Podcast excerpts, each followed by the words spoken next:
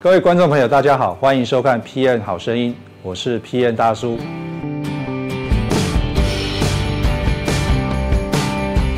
今天我们要邀请的这个来宾呢，是生技业的 PN Vincent，他是我的好朋友，也是我的学生，让我们掌声欢迎 Vincent。好啊，大家好，那个我是 Vincent。那基本上呢，就是我现在虽然是在生技，但是其实我自己的背景。其实应该说，我的学校的背景是跟生技这个产业完全一点关系都没有。那我本身学的是英文，那我是英文系毕业的。那呃，基本上毕业之后，大概英文系毕业嘛，就是会去做一些什么国际贸易之类的工作。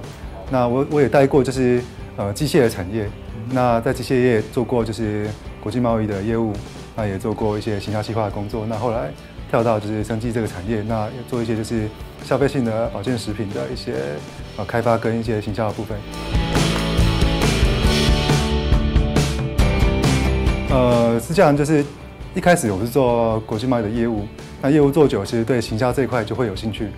那行销在涉猎一阵子之后，发现，哎，其实你做行销不能没有一个就是产品的，就是技术的资源。那其实对后来对产品也会有了解。那其实这样转转了一圈之后，其实基本上大概该懂的也都略懂了一些，那就自然而然就会就是公司就需要 PM 之后就会找你，所以你要把它当 PM，那就自然就转职成一个就是 PM 的角色。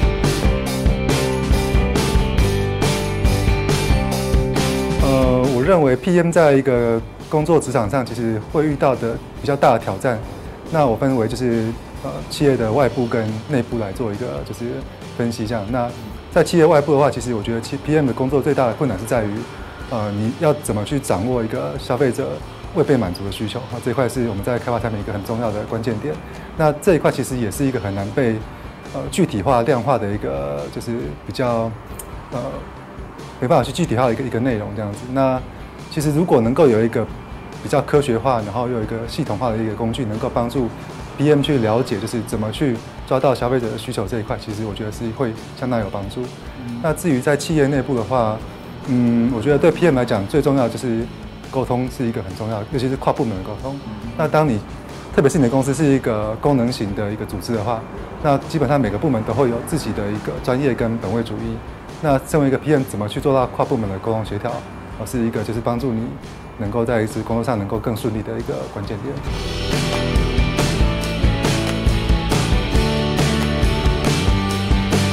嗯，我印象比较深刻的是，我最早在机械产业的时候，那时候碰过一个案例，就是啊，那时候是国外的一个客户针对一个设计不良的产品提出客诉，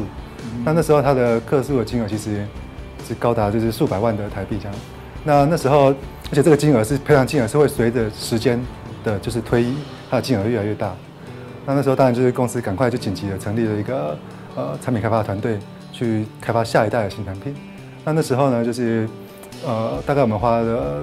几个月的时间，那也给客户一些就是能够他能够解决他初步一些一些问题的解决方案。那最后也大概花了半年的时间。成功推出下一代的新产品，那其实这样子的一个案子也最后帮就是公司省下了可能大概一半的左右的就是赔偿金额。那当然这是一个算是一个成功的案例。那我觉得在这个案例里面，我学习到的是一个基本上一个案子要成一个产品开发案要成功，最重要的两个关键点，第一个就是高公司高层的支持啊，这个很重要。那第二个的话就是这个团队的一个向心力。当然，当然我们在产品开发开发的过程中，难免会遇到很多的困难跟预期之外的一些障碍。那一个团队的向心力是能够决定你能不能跨越这些障碍的一个关键。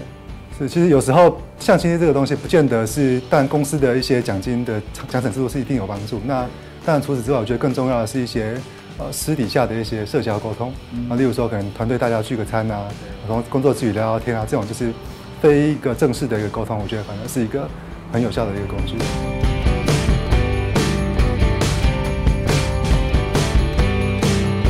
我认为产品经理要做好这个角色，最重要、最重要的一个能力就是沟通能力。当然，沟通是双向的，就包含你第一个你要听得懂别人在讲什么。那当然，除了呃语言上的一个就理解之外，当然我觉得你会会观会观察人家就是呃非语言的一些肢体动作、一些表情、声音这种东西，它能够让你就是能够理解对方的情绪。有些东西它不见得是嘴巴上讲讲得出来，它可能是在动作上、在表情上会表达出来，但是你要看得懂这些东西。那第二个就是说。嗯，你能够就是把你要表达的一些内容比较具体要传达给对方理解。那当然就是除此之外，我觉得 PM 是一个你必须是一个全方位的一个怎么讲？就是全方位的知识都要都要了解，包含你的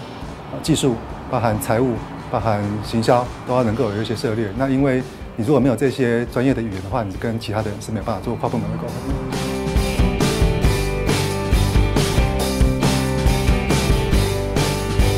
当然，第一个，那阅读是一个很很很好的设设，就是收集知识的管道。那第二个是，呃，其实现在现在其实很其实有很多一些社团会办一些实体的活动，那这些分享会什么，就基本上你可以去参加，因为听一些别人的经验分享，对你自己是有一些可以可以借鉴的地方。好，今天非常感谢 Vincent 接受我们的访问，PM 好声音，我们下次见。拜拜。